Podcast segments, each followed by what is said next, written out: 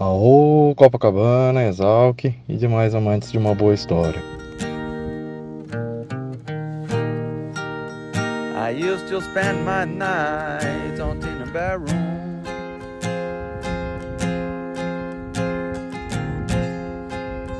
Liquor was the only love I've known. Doutores, colegas e bichada insignificante. But you rescued me Diretamente dos anos 2000, eu sou o Ramalhão, um dos bichos prediletos do Dr. Dindim, o doutor mais lindo do Exalc. E vocês estão ouvindo o CopaCast.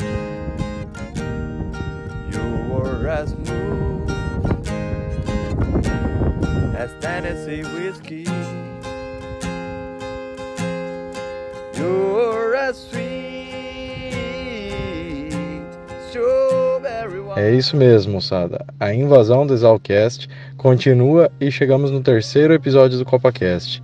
Dessa vez com meus doutores Pepônio e Charlie Brown, que vieram contar como era a Copa nos anos 2000. Eu fui um dos privilegiados que viveu na Copacabana nesse período e tive a honra de conhecer a nossa querida véia, que infelizmente faleceu no ano que entrei, mas consegui sentir um pouquinho de todo o carinho que ela tinha. A partir desse episódio estará sempre presente. Ainda contamos com a participação de dois bichinhos queridos. O Teco Teco, nosso patrocinador master, e o Na Rua gravou a música para abertura. Parte da equipe do Dindim está com foco total em responder as suas cartinhas. Vocês podem entrar em contato através do e-mail exalcast@gmail.com ou WhatsApp 67 999 84 1119 ou pelo Instagram exalcast exalc seguido de AST.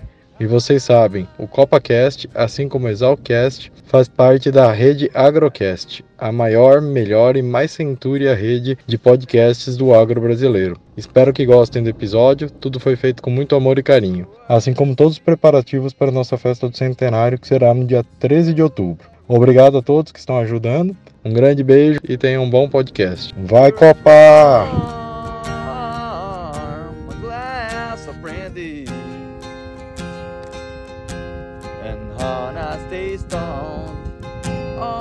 Olá, estimados doutores, colegas, bichada. Meu nome é Teco Teco, apelido Leandro Taubinger. Eu formei no curso de Engenharia Agronômica no ano de 2012, portanto faço parte do ano circo e morei na República Copacabana. Primeiramente, agradeço ao Dr. Dindim pela oportunidade e gostaria de cumprimentar meus doutores Pepônio e Charlie Brown, que vão participar desse CopaCast. Bom, atualmente eu sou sócio na empresa Aquilino Agricultura de Precisão. A gente atua aqui no estado do Paraná e ficamos sediados em Guarapuava. Resumidamente, nossa empresa presta dois tipos de serviço nessa área. Um deles é a grade amostral, em que a gente faz o levantamento da fertilidade do solo e recomendação de corretivos em taxa variada. O segundo, um pouco mais específico, é a elaboração de zonas de manejo, em que a gente faz o diagnóstico da parte química, física e biológica do solo, fazemos a recomendação de corretivos necessários e a recomendação de insumos de acordo com o potencial produtivo de cada zona de manejo. Nosso e-mail é o aquilino.p@hotmail.com. Nosso telefone é o 42 9 9117 7273. Gostaria de parabenizar nossos doutores, colegas, bichada, bichada modadora pelo centenário da República. Desejo também um bom podcast a todos e grande abraço. Found the bottle of a bottle, always dry.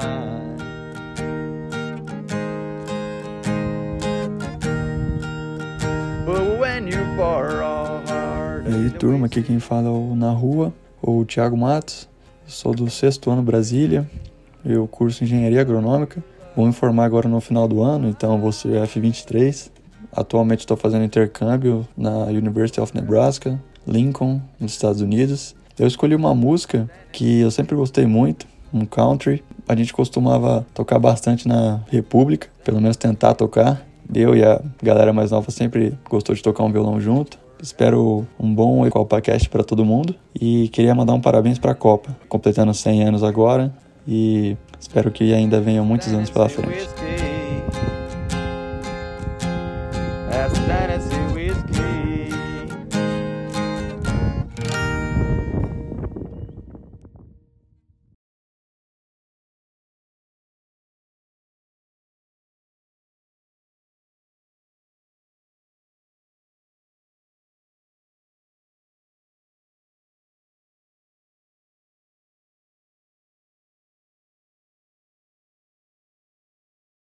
E chegamos no terceiro episódio do CopaCast, quando o Ramel me ligou para falar sobre o assunto. Eu, com a minha boca grande e entusiasmo momentâneo, achei ótima ideia, pô, vamos fazer cada geração, um monte de episódio. Mas foi desligar o telefone e pensar, mas como é que eu vou achar tempo? Tudo isso. E é isso que estamos aqui. Estamos no terceiro episódio já da gravação. Não sei se vou entregar no prazo, mas alguma coisinha eu vou entregar. Já teve dois episódios. É. E aqui estamos com a geração de 2000 e os meus bichinhos queridos, que logo, logo eu vou passar para a geração de doutor, então deixa eu aproveitar que eu estou mandando ainda.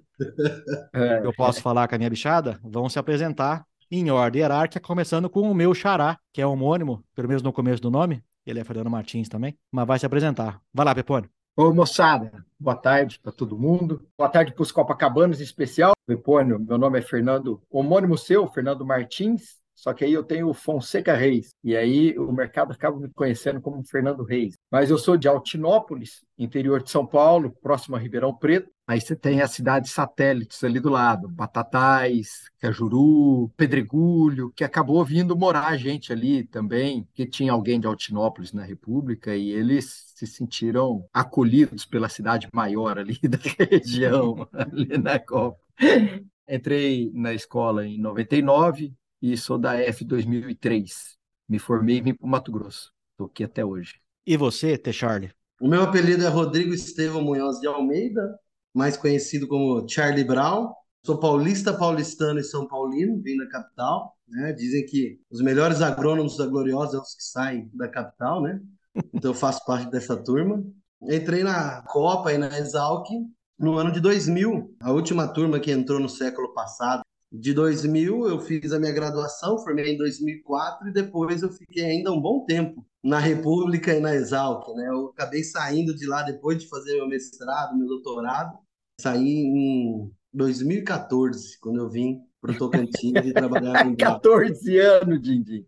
O apelido dele na Copa era Matusalém.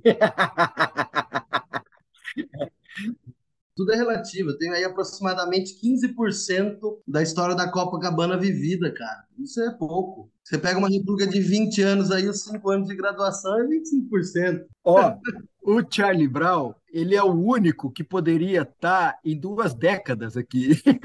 É, era, era pra ele estar no episódio anterior e nesse agora aqui. Tanto é que na, na entrevista do Galac, do Fiuk e do Bilal, o Charlie Brown foi citado várias vezes. É, então. Ele, é ele fez parte daquele universo, né? Por pouco ele não pega a seguinte ainda. Por muito pouco ele não pega outra geração. E o intuito da gente estar aqui, vocês representam a década de zero, a década de 2000. A gente já passou aqui pela década de 20, década de 10 e vocês com a década de zero. O primeiro episódio, um morador e o outro recém-ex-morador. E tinha o meu co-host, que é o Dr. Cordeiro. No terceiro episódio eram três. E agora com vocês dois. Então a gente está testando aí qual vai ser o formato que vai mais se adequar ao CopaCast. E o intuito desse nossa conversa é pintar um quadro onde quem ouvir vai conhecer a Copacabana desse período, de 99, 2000 até o final da década. O Pepônio saiu no começo de 2000 ainda, né? 2003. Não, saiu um ano antes do Charlie. Aliás, não, não, não. do Charlie formar, né? Saiu um é, ano antes só do Charlie formar, mas o Charlie perdurou ali é e ficou na Copa até mais tempo. O Charlie ficou 10 anos depois que eu saí. Olha, isso é inacreditável. Então, o Charlie vai ser nossa memória viva aí de contar todo o período da década. Mas vamos iniciar com a primeira pergunta que eu fiz para todo mundo, para saber como é que você chegou na Copa, Pepone. O que que te levou para lá? Quem? Puxa, eu vou falar, é, foi rápido, não teve nenhum pulo de gato, assim, sabe, Dindim? Eu, eu cheguei lá na matrícula, meu pai é exalquiano, ele é da F70, é a mesma turma do professor Witt, do professor Caetano Ripoli, né? E aí, logo que nós chegamos na matrícula, meu pai morou em República também, mas a República dele acabou, assim que eles formaram, era a garrafa. Mas era uma República também super entrosada, e eles viviam toda essa comunidade republicana, né, da Exalc. Então ele sabia bem como é que funcionava. E a hora que eu cheguei na matrícula, ele chegou, era aquela matrícula raiz ainda, sabe? Que você chegava lá, tomava ralo pra caramba na frente do prédio central ali. Ele só me empurrou assim, tipo, vai, vai, nego. E eu achei que ele ia me proteger e ele me ferrou lá. E aí, a hora que eu cheguei, veio o Xiringa, veio Noite, veio Puxa, veio a moçada da Senzala ali, conversaram comigo e já me deram o nome, né? Deram um nome, inclusive, que não pegou, né? Ruim pra caramba, porque o sobrenome era Fonseca o Xiringa foi e associou Fonseca com cu seco. Eu... Ah, que criatividade fantástica, né? e aí eu subi para fazer a matrícula, né? Depois eles me, me rabiscaram, escreveram com seco assim na minha testa. E eu subi lá para fazer a matrícula. Até então eu tinha conversado que eu ia almoçar na senzala, né? Tinha acertado com xiringa, com puxa, não sei o quê. A hora que eu tô lá fazendo a matrícula, encostou no meu pai o Tersol, falando da Copacabana. E meu pai conhecia a Copa pra caramba. E conhecia, tinha a senzala na época do meu pai também, tá?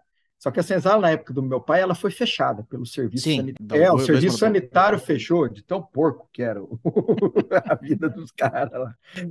E aí, a hora que eu voltei, meu pai já alinhou com o Tersol, filho. O Copa é uma república que eu conheço pô, desde antes da minha época, boa pra caramba. Vai almoçar lá, depois vocês falam, cara, vocês vão na senzala. Aí eu acabei indo pra Copa almoçar. E aí, ah, pô, eu falei brincando, já tinha dois de batatais lá, o Tersol falou que era de Pedregulho, mas é a Santista, o, o Tersol, né? Ele falou que era de Pedregulho só para criar rapport com meu pai. Né? Para puxar o saco dos é. E, cara, eu, eu, eu, gostei da Copa, já tomamos uma cervejinha ali no dia, marquei de hora que voltar para aula, de voltar para a Copa, e fui, aí tinha o saco DDD também, tinha mais outros três lá, e eu saí uma semana só para fazer estágio na Casona. E, cara, adoro os caras da Casona. Eu todos sou, sou amigo de todos eles até hoje. São os caras muito gente fina. Mas olha, Didinho, deu na quinta-feira, eu tava com uma vontade danada de voltar para a Copa, sabe? Eu tinha adorado, identificado, que é bando de mulambo. Sempre foi na República, né? E aí fiquei lá, não, não saí mais, fiquei até efetivação. Muito bom. E aí fiquei até formado. E o Charlie, quando chegou lá, te encontrou, então? Foi por isso que ele ficou, na verdade. Então, a minha história é bem diferente da do Pepe. Vai lá! Peraí, o cara me grita sem montar o telefone? Vai lá! Neguinha! Passa pra lá! Que, é isso, gente? Aí, ó, é tá um... vendo? Tá vendo que eu encontrei na Copacabana quando eu cheguei? Eu achei que eu tinha posto no mundo. Pois não. Você tá vendo, né, Didi? O que eu encontrei na cheguei lá? Já jogar? Bicho! Vai pra lá! Bicho! Puta que vai. Mas vocês escutaram a cachorrada aqui gritando aqui? Não, então, só, só você gritando. O cachorro não vi nenhum. a cachorra deu um pega no meu filhotinho aqui. Puta, desculpa, Charles. É bom que ficou bom pro, pro podcast isso aí. Né? Tranquilo, é isso mesmo. É, isso, isso é você, Pepone. É, essa é. aí. A história é um pouco diferente porque eu, eu fui começar a fazer estágio na Copacabana bem no fim ali do período, vamos dizer assim, do 13 de maio, né? Eu lembro do Pepone aí, dessa, dessa referência toda aí, essa loucura, no dia da matrícula, né? Quando eu fui fazer minha matrícula, quem me deu meu nome foi o doutor Ingua da Uspião, onde eu fui almoçar na, na ocasião lá da matrícula. E o Pepone estava na matrícula, já tomei ralo dele lá nesse primeiro dia. O Pepone já era desse jeito aí dele que daquelas pessoas que você não quer ficar nem muito perto, sabe? E era segundo ano, né? Parceiro, né? Achando que era doutor, né? Exatamente, não, sempre foi doutor, né? ah, bom, ah, bom. Mas aí, enfim, aí a história é, é longa. Eu fiz estágio na, na Lesma Lerda, na, na Arado, muito tempo na Boi Velho. E depois eu fui para Copacabana, né? Que aí já conhecia bastante gente, peguei uma ração lá que foi super legal e, e o pessoal me convidou para fazer estágio e eu acabei indo. Foi uma época assim até difícil, né, na decisão, porque eu acabei fazendo muitas amizades e tal e, e morar na Copacabana significava que eu moraria numa república sem colega acadêmico, porque na Copacabana não tinha ninguém da minha turma. E então, com três que... doutor, cara, e três doutor. três. Um deles eu. Um, o deles telefone, o SAP e o DDD. Aí o que, que aconteceu? Eu acabei optando pela república que eu mais gostei, que é a Copacabana. O único pesar que eu tenho aí da, da, das histórias da Copacabana é que eu não tenho colega acadêmico lá na República. Para dividir. Para dividir. E o Dindim sabe, né? A minha turma é de 2004, né? Ele conversa com todo mundo aí, não tem como desmentir é a melhor turma da Exalc, né? Ah, eu sei disso, eu sei disso. Todo mundo fala, né? É, ficar reforçando.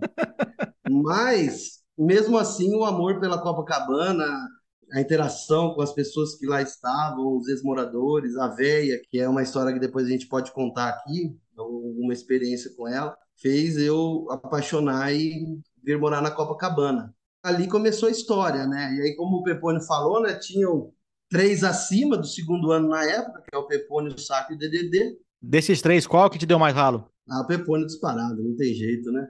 Ô, ô Dindim, você lembra? O Charles era muito folgado. Você lembra, Dindim? Sempre foi muito folgado, cara. É só, é só por isso. Não é que você deu ralo, o Charlie merecia ralo, né? É diferente. Merecia, né? É. Não, foi difícil, foi difícil educar, cara. Me é, foi um trabalhão, difícil. assim, é, pôr na linha, sabe? Depois ainda fica mal agradecido, né? É, seu Zé Luiz tem que, que é o pai do Charlie Brown, o pai biológico, ele tem que dividir a paternidade comigo lá, porque, ó, ó, rapaz. Já ajudou a formar o caráter do garoto. É, mas, deu bom. Isso é um pouco da, da história, né, da, da República, que todo, todo lado ruim tem um lado bom, apesar de eu não ter colegas e ter três doutores no segundo ano na época, e depois, um ano depois, entraram três bichos, né? O Poeta, o Piauzinho e o Escrotal me fez ter assim, um relacionamento muito profundo, muito forte, uma amizade é, indescritível com o ano acima e o ano abaixo, né, que é o ano Bambi e o ano Doril, qual eu tenho muitos amigos, muito carinho e sou muito bem quisto na turma deles, né? É então, bom, não, essa, de... essa, é a impressão sua. Né? Todos eles me adoram, né? Meus bichos me adoram muito, né? Quem está dizendo isso é você, né? Mas, ó, Didi, o Charlie Brown, cara, você imagina, é, ele, ele, ele viveu prensado, né? É, eu, saque DDD, mas eu vou te falar, cara, que com Piauzinho, Poito Escrutal, ele tomou mais ralo dos bichos do que de nós, cara. Os três era difícil de lidar, de domar também, né? Imagino. Eu convivi bastante com o Poito e com o Escrotal. O Escrotal foi meu estagiário e o Poito trabalhou comigo. Convivi bem com essa bichada aí. É, mas era uma, uma turma especial, né? Aí quando eu entrei, ainda tinha o Carunchão no terceiro ano, o deputado Ionato no quarto e o Ratão e o Tarraxa no quinto. Era essa turma de quando eu entrei no ano de 2000 na Copacabana, que era na casa da 15 de novembro, no centro. Uma casa que a República ficou muito tempo lá. Essa é uma outra pergunta. Onde que era a Copa na época que vocês moraram? Vocês moraram na mesma Copa o tempo todo? O Pepone, acho que sim, né? Eu, eu ainda vi muita, muita casa. A hora que eu cheguei, quando eu cheguei na Copa, ela era na 15, né? Entre Alferes e a Rosário, ali naquela ladeirona. Era bem sim. assim, terror para chispar. Terror. Terror. Subir. Não, mas era ladeira dos dois lados, não tinha jeito, né? O outro lado da ladeira ainda tinha aquele bar, o Revivendo, né? Que vivia lotado vendo a gente pelado. E aí eu fiquei na 15, e, que, e por sinal, estão tá, tirando o telhado dela agora, Charles. Semana passada passei na frente, estavam tirando o telhado, deve subir prédio ali, naquelas três casas. E aí, no meu último semestre, Dindim, nós fomos por uma casa na Luiz Queiroz, naquela rua sem saída atrás do SESI ali, e que por pura coincidência da vida, lá é o escritório da AgroAdvance, que é a empresa que nós somos sócios, que eu Olha trabalho só. hoje. Que legal. Olha que loucura. Eu vou para Piracicaba, eu passo a semana na, na casa que eu morei por um semestre. E você, Charlie? É, foi na 15 de novembro, aí o último semestre do Pepone foi o primeiro semestre do sexto ano dele, né? Porque a gente mudou lá para Luiz de Queiroz no meu. Não, não foi não, doidão. Foi meu, foi no primeiro semestre do meu quinto ano. Depois eu fui fazer residência fora. É, é em 14 anos. Né? Ah, então é. Eu já não vou lembrar tanto das, das datas. Mas a, aquela casa ali, a gente ficou há pouco tempo. A gente ficou um ano, um ano e meio no máximo.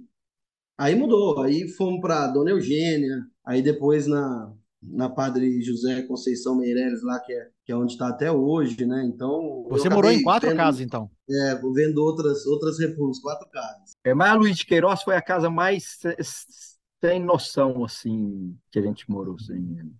Uma casa grande, mas muito fora de mão. A véia sofria pra caramba, porque tinha uma escada, tem uma escada até hoje lá, muito grande, muito forte. Né?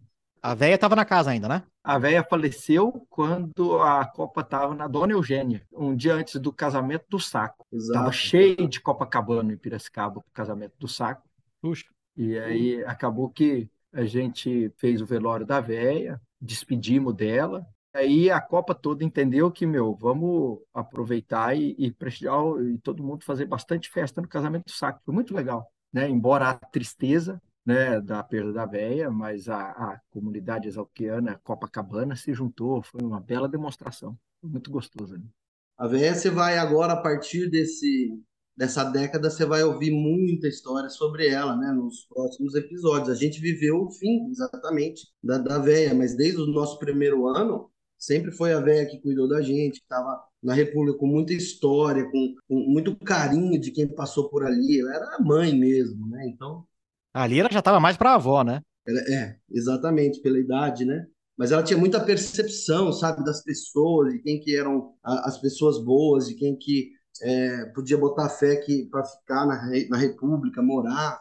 Uma história interessante, assim, né? Não é, não é, não é interessante, mas é para contextualizar a época Pepone falou aí, né, da, quando ela faleceu, que coincidiu com o casamento do Saco, foi no ano de 2005, né? Ela, ela foi na, na minha formatura, que foi em fevereiro de 2005, né? Eu sou da turma de 2004, mas a formatura foi em fevereiro de 2005.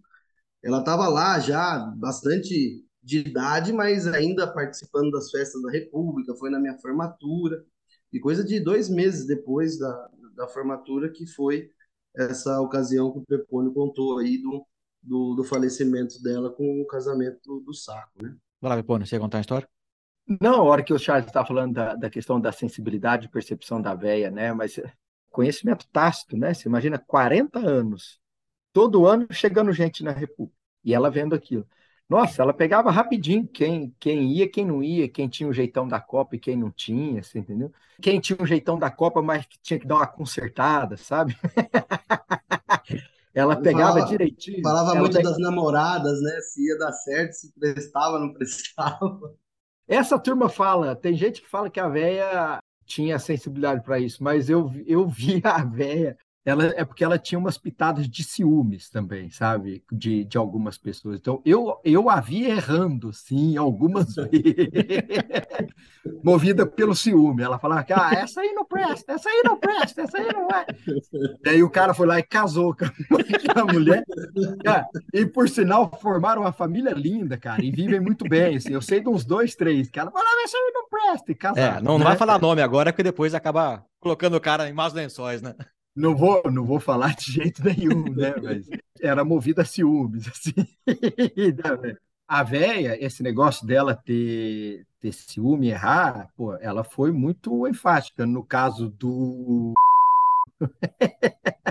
aí, aí você. Não, mas é sem entregar o cara, fala... meu. Não vai entregar o cara aqui. É. Eu, vou, eu, vou, eu vou cortar é. essa parte, não. Não vou, não vou entregar o cara, não. Ele acaba ficando mal com a mulher dele lá. Ô, ô, ô Charles, aí, entrega ou não entrega? Fala pro Dindim não, não cortar essa parte aí. Do... vamos ver, vai ficar, vai ficar o suspense, né? Eu já sei agora. Quem que era o queridinho da véia da época de vocês? Poxa, assim, ó, eu vou falar da época que eu vivi, né? E por ordem hierárquica, desde os ma do mais velho. A velha pegava no pé do bote, mas era apaixonada no bote, né? Assim, ela adorava. Aí o Nato e deputado, ela gostava muito do Nato. O Nato ajudava muito a velha, né? Ele era super participativo nos afazeres assim da casa cobrava gente pra caralho disso daí. e aí eu tenho uma história engraçada que eu aprendi um pouco com, disso lá na, na Copa, né? E, cara, do meu ano, o DDD também, ela amava o DDD, porque o, e, e, o DDD também tinha ela como uma mãe e, e ajudava pra caramba, velho. Como ajudava, velho. É, eu acho que o DDD, o DDD é o principal nome aí, com carinho, né? É, eu acho que sim. Eu acho que de, é, de todos que falaram, acho que o DDD e eu ela pegava no pé pra caramba, porque eu, eu não fazia muito as coisas na República. Eu nunca tinha feito antes de entrar na República, você entendeu, Dindim? É, é, não, essa é uma história que começa engraçada, mas ela é interessante, né? Talvez seja um dos grandes aprendizados.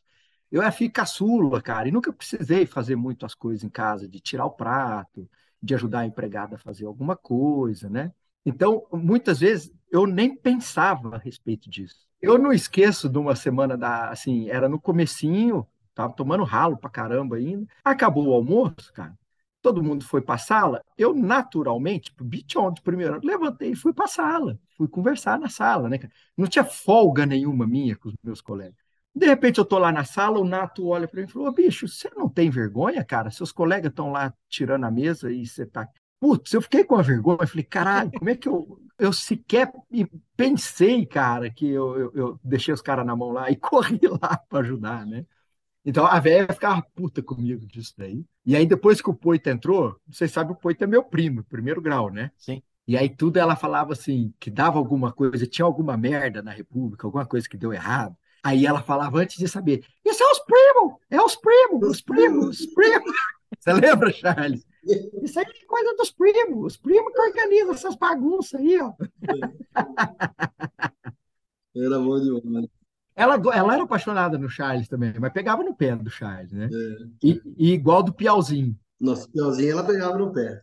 É, mas ela amava o Piauzinho também, cara.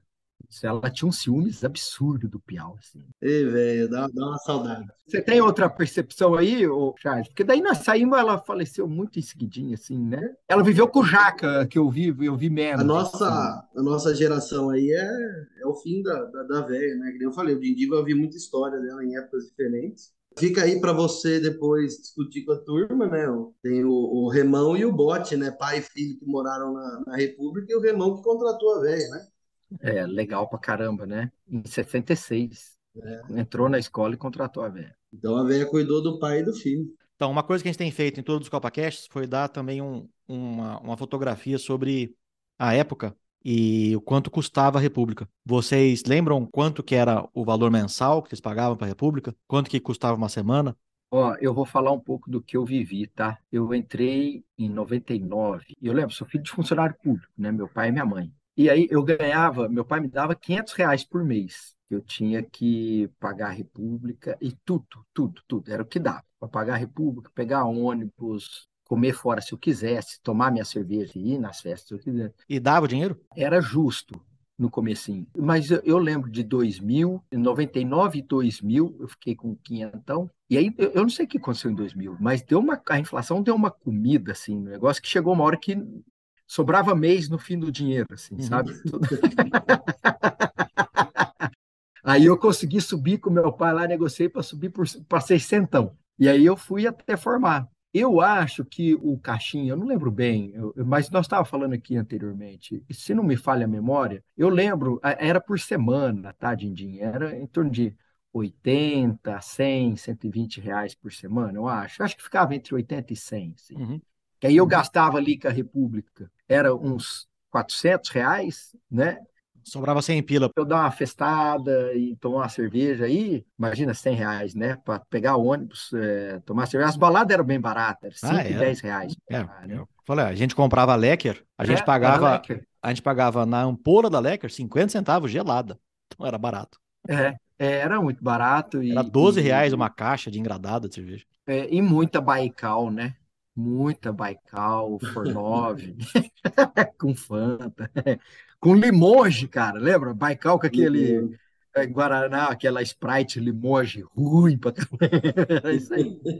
É, era uma época assim mesmo. Então, uma outra coisa que eu acho interessante, que dá uma conotação da época, de, quando eu entrei na República, eu não tinha e-mail. É assim, eu, sou, eu sempre sou um pouco avesso a, a essas tecnologias muito modernas até hoje, né? Eu sempre sou um pouco atrasado. Muita gente já tinha. E quando eu entrei, a Copacabana já tinha um computador, que estavam pagando a prestação ainda. 386. É, o 386. E eu lembro que o Nato, que estava no quarto ano quando eu entrei, ele chegou para mim e falou assim: Ah, Charlie Brown, você está muito antiquado. Senta aqui que eu vou fazer um e-mail para você. E foi ele que sentou ali do meu lado e inventou lá, colocou o seu, o seu e-mail vai ser Rodrigo Charlie, arroba Yahoo. Tem até hoje esse e-mail que o Nato montou para mim. Mas mostra o quê? Mostra que é uma época que estava começando isso, que, que é tudo da tecnologia, da internet, telefone, né? É uma coisa que a gente entrou numa outra realidade, né? Eu criei meu e-mail também, meu primeiro ano. Eu tive era o Zip e-mail e foi na entrada da Exal que tinha que as duas casas ali, que era onde tinha os computadores. Como é que chamava, Dindim? Ciagre, Centro de Informática na Agricultura. É. E aí, o, acho que foi o Mitsubishi ou o Massarico, da pouco lá, que, que criou o e-mail para mim, um zip e-mail. E a internet era discada, aquela que você é, punha assim, fazia... É essa mesmo. E aí, para abrir uma fotinha de, de mulher pelada, eram uns, uns 4, 5 minutos, assim. Até passar a vontade, né? De ver. É. E abria a segunda, dava uma preguiça, falava, ah, não, eu vou me resolver com essa aqui mesmo. Quantos moravam na Copa, na época de vocês? A casa era grande, cheia, como é que era? Eu entrei, eu acho que com oito, nove, cheguei a morar com doze. É muito gostoso. A, a Copa com doze foi uma delícia. Assim. E você, Charlie? É, eu entrei, eram sete e o ratão que, que era agregado. Não, só não dormia ali, mas estava sempre lá. É, então era eu mais sete quando, quando eu entrei. É, e aí, quando começou, é, entrou o, o, o Poito, o Piau, o Escrotal. Ó, é só fazer a conta, ó. O Nato, o deputado, estava no quinto na época do, do Poito, do Piau e Escrotal, né? Isso, isso. Então, Nato, deputado, Carunchão, eu, Poito, eu, Rolha, Sakai, Charlie, Piau. Piau, Poito, Escrotal. Dez, dez.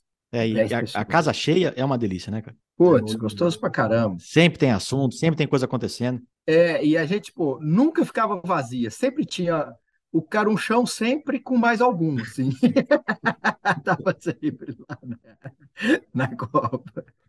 É, Charles, eu acho que o, o, o- quando você entrou era a época que menos tinha gente, né? Seis, sete pessoas. É que só entrou eu, né? E tinha saído o, o Bote e o Tersol, né? Então, eu peguei Bote, Tersol, o Ratão, quando eu entrei, ele morava na Copa. Ratão, Tarraxa, Nato, deputado, Carunchão, eu, DDD e Sakai, 10. É, mais ou menos essa média. Dessa época, como é que era a Copa nas atividades extracurriculares, como CALC, AALC, CI, CF? Os moradores faziam parte dessa? Puta, sempre muito ativa. Você teve o Bote, quando era presidente do Calque, o Tersol da Atlética, Ratão, presidente do Calque. aí o Nato, deputado, os dois vice-presidentes de Atlética, o DDD, presidente de CI, eu fui segundo tesoureiro da CI, o Charles, você foi o que da CI, Charles? Vice-presidente aí.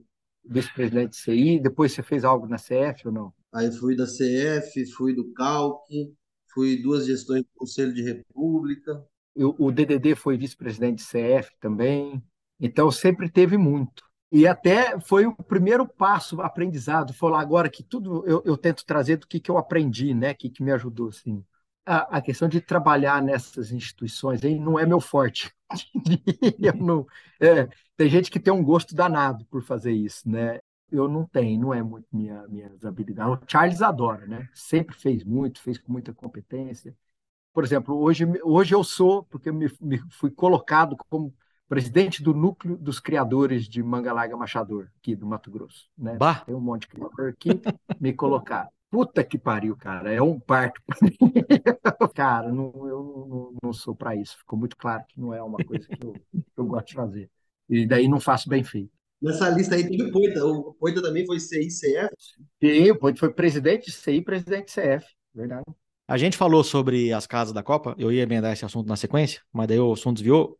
É muito comum as repúblicas mais amigas serem as mais próximas, né? É, geograficamente. E daí as amizades foram mudando conforme a, a casa vai mudando de lugar. Quais eram as repúblicas na época de vocês, quando vocês moravam ali na 15, que a Copa tinha mais proximidade e fazia mais balada, mais integração? que eu lembro, assim, as repúblicas eram legal pra caramba fazer, e, e sempre estava fazendo, ó, era Jacaré pra caramba, Balaco era ali na Prudente, tipo, vivia fazendo coisa junto com a Balaco, né, as integrações. Teve aquela que nós fomos presos, você estava, Charles? Você não tinha Sim. entrado ainda? Ou No primeiro ano eu tava fantasiado de mulher e fui pra delegacia fantasiado de mulher. Olha que que Ah, coisa ah. Você foi para a delegacia também? né? O primeiro anista, o bicho, era eu, né? Só que É. como a placa era muito pesada, daram os três do segundo ano para ajudar a carregar. Então eu tava lá o Pepone, o Sábio, o DDD e eu. Eu não lembrava do C, cara. Puta cagada. Então conta esse caso, aproveita a viagem e conta essa história. hein? Nós fizemos uma integração com a Balaco. A Balaco era na Prudente, quase na Armando Salles ali, sabe? Que vinha da Cidade Alta ali, da onde, perto de onde era Lesma, né? E dava, acho que umas 10 quadras, assim, da Copa, né? E a Copa da 15. E, pô, integração, churrascão, aquelas, você conhece, né, Dindim, como é. E tem as trocas de flâmula. A Balaco deu uma placa de trânsito de flâmula. Mas a placa inteira, com o, sinalizador, o mastro e o bloco de concreto que chumbou a placa lá. Super prático, né? É, puta merda. Aí a hora que acabou o churrasco e a gente tava indo embora, pô, vamos deixar essa flâmula aqui, né? Os caras ficaram putos. Você vai deixar a flâmula? Vai estar deixando a flâmula? Leva a flâmula. Vão levar a pé. E aí eu, eu não lembrava do Charles, que era ele, e aí puseram nós de segundo ano. E aí nós fomos carregando essa placa de trânsito, cara, atravessando todo o centro de Piracicaba ali. E Dindim, cara, faltava uma quadra para a gente chegar na Uma Copa. quadra. Você lembra? Uma quadra, cara. Aí eu vi a sirene e veio. Uh! Fudeu. E os caras vê três, quatro marmanjos fantasiados carregando uma placa de trânsito. Aí é, mão na parede, vagabundo! Aí, porra, mão na parede, tomamos batida, tal. Pegou e levou a gente para a delegacia preso. E aí fomos para a delegacia, assim, a sorte é que essa placa estava na balaca há muito tempo. Porque os policiais falaram no final, a gente ficou procurando para ver se achava o lugar que vocês tinham roubado essa placa. Porque se achasse, vocês não iam sair daqui tão cedo, não. Mas e vocês falaram o quê? Que vocês acharam a placa no chão? Não, aí nós falamos, explicamos a questão da flâmula, é, explicamos. Porque aí nós falamos. Não, porque aí nós pensamos. Vocês caguetaram os caras? É o que a gente estava torcendo para falar, pô, então me mostra que nós vamos prender esses caras dessa república. eu tava louco para a polícia bater lá na balaca, pegar do égua, pegar trapézio, pegar é, os caras tudo, né, cara? Mas não, não, foram, não foram lá na balaca, mas nós explicamos o que, que era a flâmula. Né? Falamos, olha aí, olha no concreto aí, tá tirado, esse negócio é velho já, faz tempo. E aí tivemos que o Nato foi lá tirar a gente lá. Essa história foi boa. Tinha preso na, na aula lá, né, cara. Eles viram o Charlie Brown fantasiado de mulher assobiada. Imagina a tensão se joga nós lá no meio. O Charlie ficou curado na, na, hora, né? Ficou sãozinho é. ali, curado Sãozinho. na hora ali. Ó. E você sabe que quando eu vou para Agrodvance, cara, uh, hoje é caminho do, do hotel que eu fico, eu passo na frente, assim, os caras me dão carona. Aí, de vez em quando, quando tem cara novo no time, assim, o Charles, que, que acabou de chegar na Agrodvance, assim, aí a hora que tá passando eu e o Broca e eles no carro, assim, passa na frente, aí eu falo para assustar os caras. Falo assim, ai, ó, essa delegacia que eu fiquei preso. os caras falam, puta, o que, que esse cara fez que ele foi preso já na vida? Né? Ah, ó, aproveitando aí, ó, o assunto da polícia, teve uma outra história muito boa, de com os bichos, né? O, o Poita, o Piau e o Escrotal, né? Logo no comecinho deles, fazendo estágio ainda. Nossa, essa foi boa pra caramba. Essa foi muito velho. boa. Aí, foi a, acho que a primeira chispada deles, né? Correr no, no, no quarteirão, e aí a gente sempre passa a instrução. Vocês são um só, vocês vão sair junto e chegar junto, e aquela história toda tal. E aí, assim, para quem não conhece ou para quem não lembra do porte físico dos bichos, né? O escrotal era um cara fortão, um atleta. O poita, pelo nome já diz, sobrepeso, um gordinho. Redondinho. E o, e o Piauzinho é aquele idiotinha baixinho com a perna curta. Aí saíram os três juntinhos na chispada. A gente ficou esperando eles darem a volta no quarteirão. Aí, de repente, vira no quarteirão assim o escrotal a milhão, né? O atleta. Pá! saiu correndo assim, virou a esquina entrou na, na República. Aí depois vem o Piauzinho com a perna curta, a hora que ele vira a esquina, pum, vem a viatura da polícia e pega o Piau. E aí começou a dar maior enquadra no Piau, correndo pelado, não sei o quê. E o Poito gordinho ficou para trás. Ele chegou na esquina assim, olhou a polícia, pegou o Piau e ficou esperando lá antes de virar a esquina. Peladinho na esquina. E a, e a, polícia nem viu, a polícia nem viu o Poita. E só o Piau do meio ali que se ferrou. O Poita pôs a cueca e achou uma, uma, uma, brechinha na rua, assim, sabe? Essas entradinhas das casas, assim. E escondeu ali, esperou a polícia ir embora. E ele chegou uns 10 minutos depois em casa. É. Tanto que ele cortou prego ali com medo de ser preso, né? É, o, o, do meio se ferrou ali naquela chispada. É. Essa foi muito boa. Ó, outra história de chispada boa que eu sofri, rapaz. Essa foi. O, o Nato era super criativo, né? E aí a chispada convencional, você punha a cueca na cabeça e corria pelado o mais rápido que você pudesse. É, é o famoso. Na, chama bote salva-vida a cueca. É, e aí o Nato inventou uma, não sei se ele inventou, já tinha, mas ele teve essa ideia lá. Ele pegou numa quinta-feira, você lembra o Revivendo? como é que era, na, não sei se era na quarta ou na quinta-feira, que tinha o forrozinho, ou na terça, não lembro de cabeça, que juntava, ficava lotada aquela esquina ali, e aí ele deu uma vela para cada um, para mim, para o saque, para o DDD. Não podia pagar a porra da vela. Acendeu a, as três velas, cara, e falou assim: ó, vocês dão a volta no quarteirão, as velas têm que chegar acesa. E aí não dava para correr, cara. A gente corria um pouquinho pelado assim, e aí apagava uma vela, você voltava para acender pelo menos uma vela tinha que estar acesa o tempo todo, né? Vai acendendo. Puta merda, cara. Passamos na frente do Revivendo, andando, acendendo vela, os caras tudo gritando, xingando. e a gente pelado, assim. Puta merda. Que situação, hein, cara? e roubo de placa, roubo de chave, invasão? A inimiga preferida é que eu falei, né? Balaco, Jacaré eram muito parceiros. A Tipo Zero é muito parceira. A Tipo Zero, ao mesmo tempo que era amiga pra caramba, vivíamos fazendo integração A gente adorava roubar a placa dos caras, mas toda hora a gente roubava. Toda hora a gente ganhava um churrasquinho dos caras. Naquela época pagava-se é, resgate por placa. Eu não sei se ainda hoje tem isso. Eu sei que no Bronx ali, que é o bairro que hoje tem aquele monte de república ali, os caras de um tempo para cá fizeram um pacto de não agressão.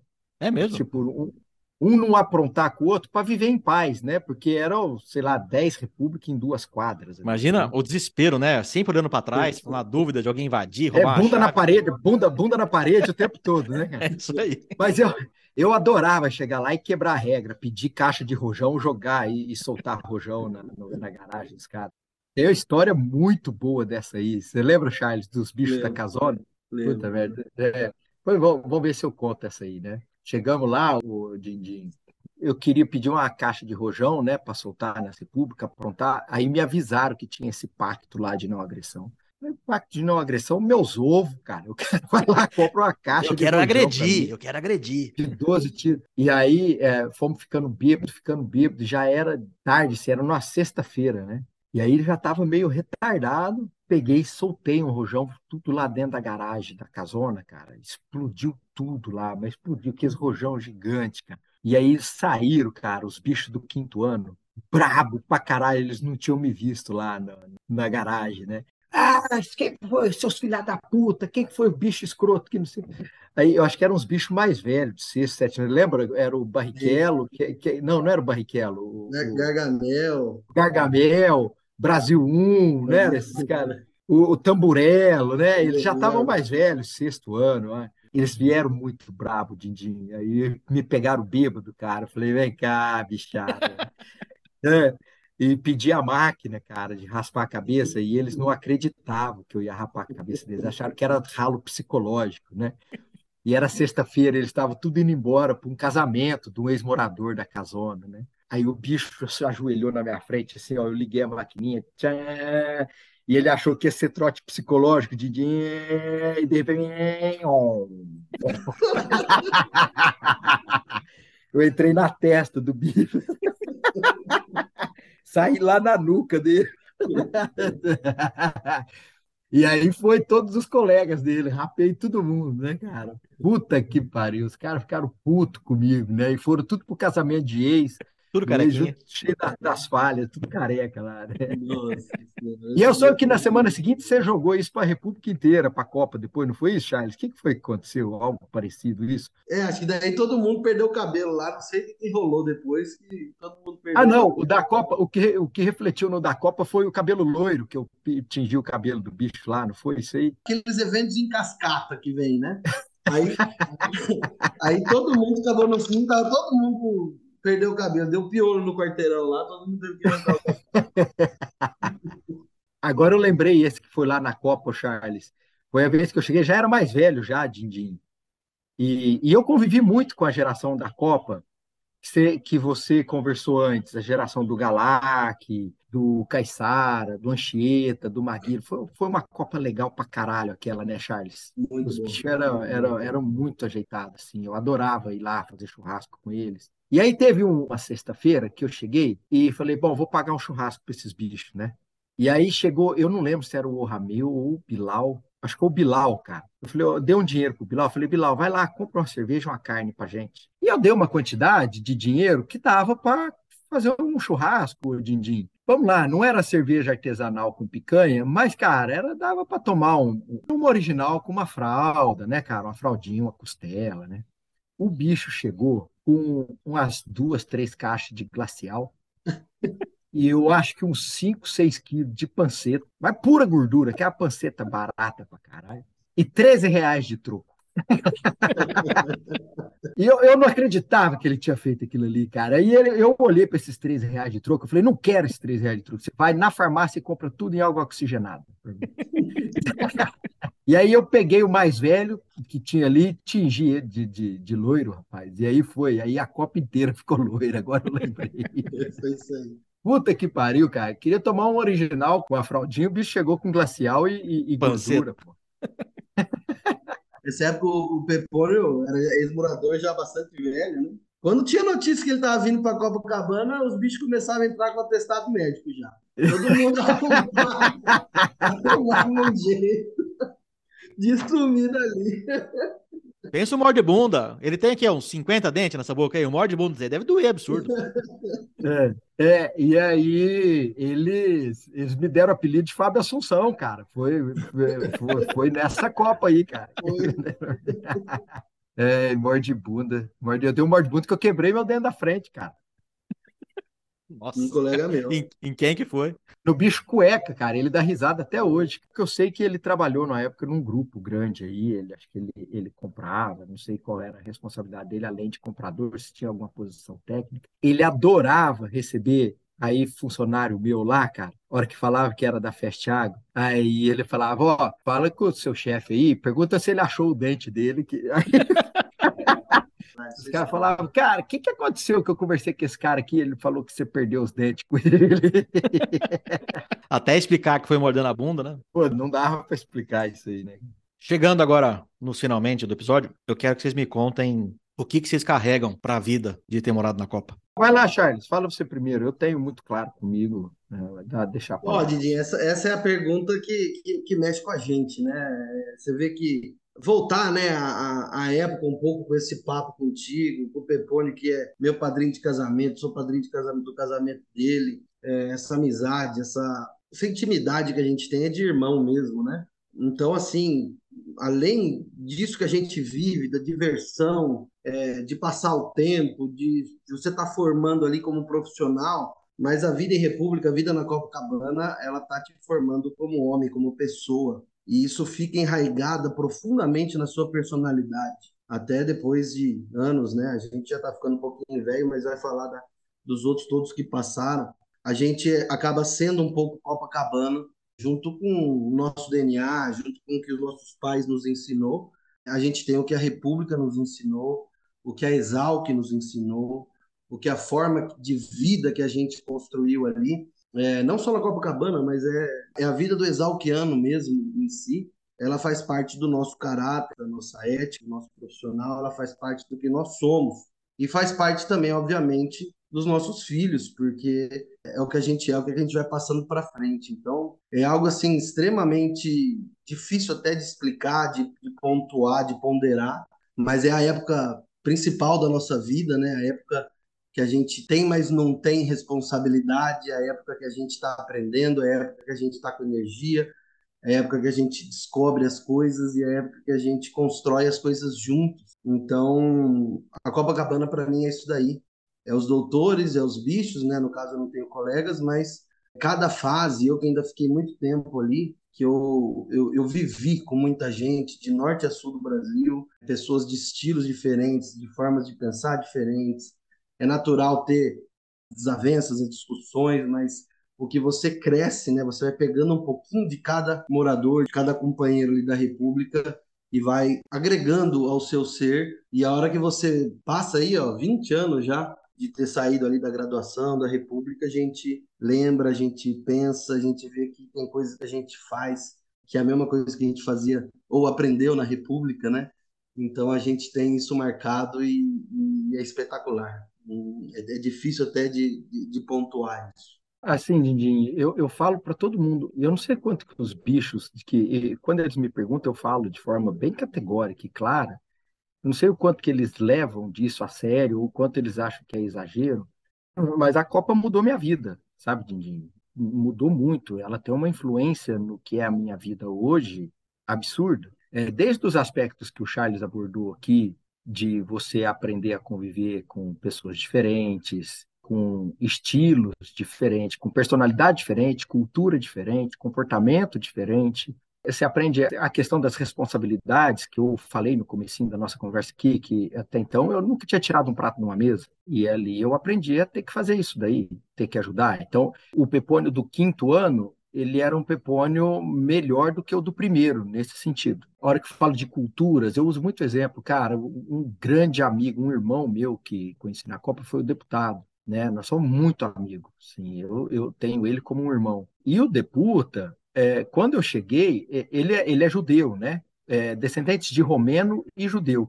É uma cultura super diferente, super distinta. E, e, e demorou um tempo para eu entender como funciona, Mas eu aprendi muito. E pouco tempo depois, eu tinha entendido o que é viver com uma cultura diferente e virou meu irmão. Né? Adorar, dividimos o quarto, acho que foi o cara que eu mais dividi quarto. Viramos uns irmãozão, assim. A ponto, o Deputa tem, de novo, influência enorme na minha vida. Porque daí, a hora que eu formei, eu queria vir para o Mato Grosso. E tinha uma vaga na Stoller, para Sorriso. Né? E o deputado trabalhava na Stoller, em Nova Mutum. E eu entrei na Stoller porque é ele que me indicou. Né? E dali para frente mudou minha vida como um todo, porque daí eu vim para o Mato Grosso, que era onde eu queria vir, e fiz minha carreira aqui, constituí minha família aqui, tudo em virtude disso. Quer ver mais influência da Copacabana no que é hoje? Você falou do Galac. O Galac, eu, eu, eu, como eu convivi muito a, na Copa, né, e com a Copa dele, da época deles, eu conheço o Galac desde que ele entrou e sempre achei um bicho extraordinário, né? Virou meu sócio, veio trabalhar comigo. A AgroAdvance hoje, que nós investimos e eu tô lá, tem um Alpino, que também é da Copa. Então, a Copa, uma parcela bem significativa do que, de como está a minha vida hoje, do que eu vivo hoje, é a influência do que eu vivi lá. Olha que loucura. Então, é, quando eu falo que a Copa mudou minha vida, não é exagero nenhum. Tanto na formação da personalidade, dos melhorar os comportamentos como pessoa, como cidadão, como membro de um grupo, até na vida profissional, na carreira mesmo. Eu entendo o conceito de parente e família, é bem distinto, né? O parente você não escolhe, você nasce com aquele parente e é seu o resto da vida, uma família você escolhe. Tanto é que você tem algum parente que você nem considera como família. E tem uns caras que de uma cultura diferente, religião diferente, origem diferente, você pega e fala, esse cara vai ser minha família, que é o que você contou do deputado. Né? Esse cara vai ser minha família e ponto final. É, e você sabe uma coisa que eu falo muito, Dindim? O tempo fui, vocês falaram deu aqui no começo, deu gritar com os cachorrinhos aqui, que eu era mais expansivo e tudo. Mas você sabe que eu levo uma vida bem, hoje em dia, por exemplo, bem reclusa, família dentro de casa, sabe? Eu não sou essa pessoa extrovertida naturalmente. Eu sou no meu ambiente que eu me sinto super seguro, que é esse meu ambiente aqui de, da escola, da, da República. E aí eu, a, a, minha esposa até, com o tempo, eu estou em Rondonópolis há 2009, me ajuda aí, 14 anos. Eu tenho poucos amigos. Tenho bons amigos aqui, mas muito poucos, assim. Eu não tenho, não sou um cara que, que fica correndo atrás de fazer amizade. De... E aí ela, a Letícia me pergunta por quê, né? Porque ela fala, ah, você, a hora que encontra os seus amigos da Exalc, você, você adora eles, você se transforma, você fica todo extrovertido. Daí eu falo para ela, falei, é exatamente, depois que a gente experimenta um nível, uma intensidade, uma qualidade de amizade que a gente experimenta na Copa, na, na Exalc, no ano, a gente fica pouco disposto a, a, querer fazer mais amigos fora, porque você sabe que você não vai viver aquilo de novo, cara. Né? Não vai. Você não vai desenvolver amigos é, na mesma lealdade, intensidade. Eu tenho mais um amigo que eu fiz fora, depois que eu formei, que é nesse nível né, que é um irmão meu lá de Sorriso, né? Eu falo que é um irmãozão que eu tenho. Fora isso, não. E, e beleza, adoro os meus amigos daqui também, mas no mesmo nível. Eu falo para Letícia, o nível de amizade que a gente tem na Copa é assim, eu tenho certeza que se eu precisar numa segunda-feira, três horas da manhã, ferrou alguma coisa muito ferrada na minha vida, eu ligar para o Charlie, ele vai sair de onde ele estiver para vir me ajudar. E eu tenho certeza que ele sabe disso também a meu respeito. E isso você não encontra em outro lugar, não, viu, Dindim? Não, você constrói. Né? Eu falo, olha aqui, encheu d'água. é, e, e, e, aconteceu, né, Pepônio? Fatos tristes na história toda. A gente atendeu esse chamado, né, do, do, que a gente construiu ali da nossa época de graduação, quando aconteceu a tragédia com a família do Saco, né? Putz, é, é. Que você me ligou, eu estava enrolado, você também, você não, Charlie, não importa o que, que a gente está fazendo, a gente não precisa fazer nada, é só ir lá dar um abraço no saco. E a gente foi, no, no outro dia cedinho, estava todo mundo de São Paulo lá para dar um abraço no saco. Isso, isso, é, isso é Copacabana, né? Isso é. Essa é uma história interessante, não é para baixar a energia, tomar cuidado que é um fato triste, né? Uma tragédia. É, mas vamos dar um, mandar mais um abraço para o Saco, né? Que, que passou por tudo isso, mas dar um tom bonito é, e legal para isso. Estava indo para Sorriso, tinha uma reunião super importante com o meu maior distribuidor lá. E aí eu saí bem de madrugadinha de Rondonópolis. A hora que deu seis horas da manhã, a gente estava chegando em Cuiabá, paramos ali naquele, no Sinuelo Dindim, sabe que tem o Sinuelo para tomar um café. Sim. Aí a hora que eu cheguei, ali pega a internet, né? Eu olhei no zap e o Saco tinha mandado a mensagem no grupo. Falou, pessoal, tem uma notícia super triste, assim, uma tragédia imensa tal. né, foi a perda do, do sobrinho e da irmã dele, né, num acidente de carro. Cara, eu não consegui, só que meu irmão também, formado comigo, morou comigo, padrinho de casamento, meu compadre. Liguei para o meu cliente, falei, cara, eu não vou poder ir. Aí liguei para a moça que compra passagem, falei, acho o primeiro voo, eu estou aqui em Cuiabá, acho o primeiro voo para São Paulo, que eu estou indo para lá. Acionei o Charles, falei, Charles, precisamos ir. O Charles estava enrolado em palmas para caramba também, achou o voo que tinha na madrugada lá, cara, Chegamos lá, não tinha nem muito o que falar, né? Só ficar do lado, abraçando. Mas é isso aí. A presença só. É, é esse nível. Todo mundo que conseguia se mobilizou e, e foi lá com ele. Né? É, acho que é. A hora que eu falo de nível de amizade, de intensidade, lealdade, é esse. Muito bom. Acho que, acho que encerra aqui com, com chave de ouro para mostrar como essa vida da República, como essa família que a gente vai escolhendo ao longo da vida em Piracicaba, como é que isso vai para a vida toda, né? É, exato. Dindim, se me permite só mais um, uma colocação, né? Esse momento que a gente está vivendo, né, da, da Copacabana 100 anos, é, é algo delicioso, espetacular. A, todas as gerações ficam solidárias, né, ao momento da data de se encontrar, a relembrar os fatos. O próprio CopaCast que você aí está coordenando, a gente tem uma enorme gratidão por todo esse trabalho que você está fazendo, mostra o carinho que você tem, amizade pela, pela Copacabana e, e por tudo que você tem feito na Exalco. E, e o que eu queria dizer é que, assim, isso não é uma conquista, uma, uma festa da Copacabana. Os 100 anos da Copacabana é, é de todos os exalquianos.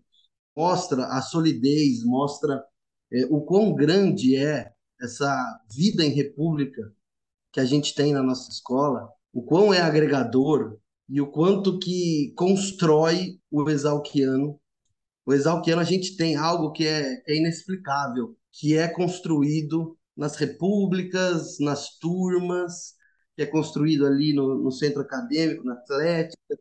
É forjado, né? É forjado. Então a Copacabana fazendo 100 anos é uma conquista de todos, é uma conquista do movimento estudantil, uma, uma, uma conquista da vida em república, que é a escola da vida, né? Esse slogan do, do conselho é muito legal, república é a escola da vida e é mesmo.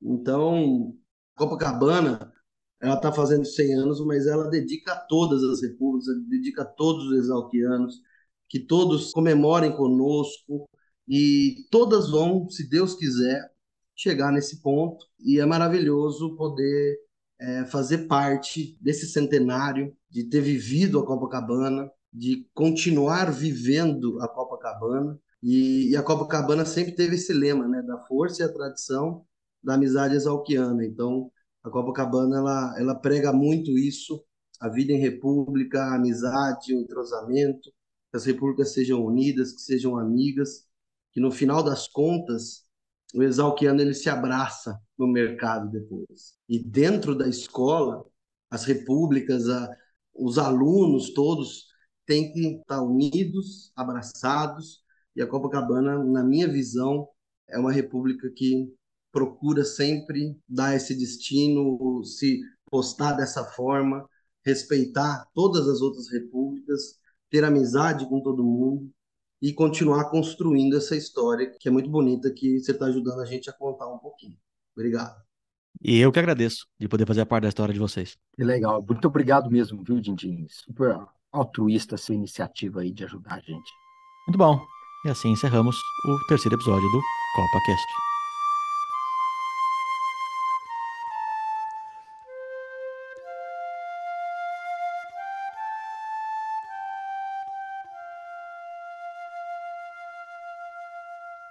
Caga lá! Passa pra lá!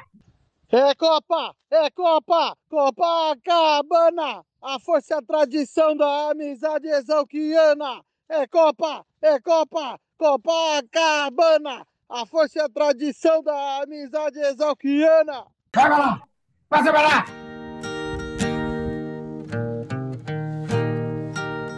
I used to spend my nights on in a bedroom.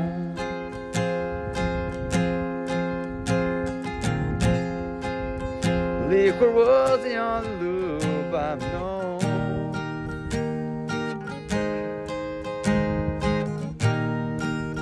But you rescued me for reaching for the bottom. And roll me back from deep too far gone. You were as smooth as Tennessee whiskey. You're as sweet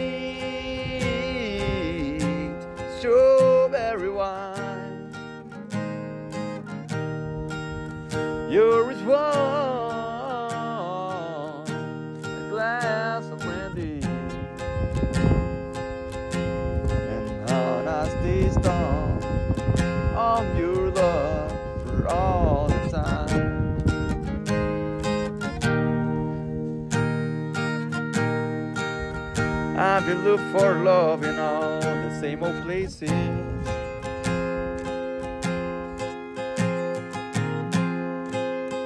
Found the bottom of a bottle, always dry.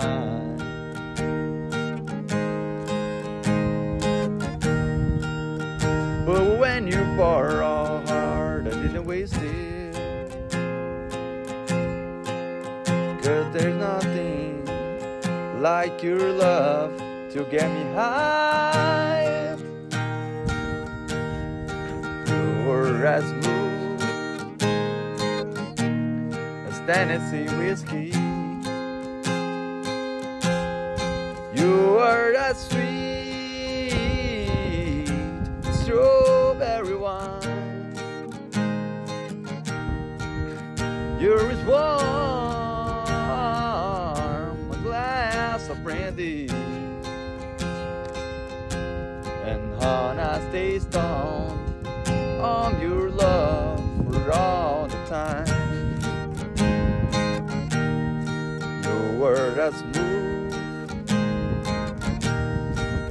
Tennessee whiskey.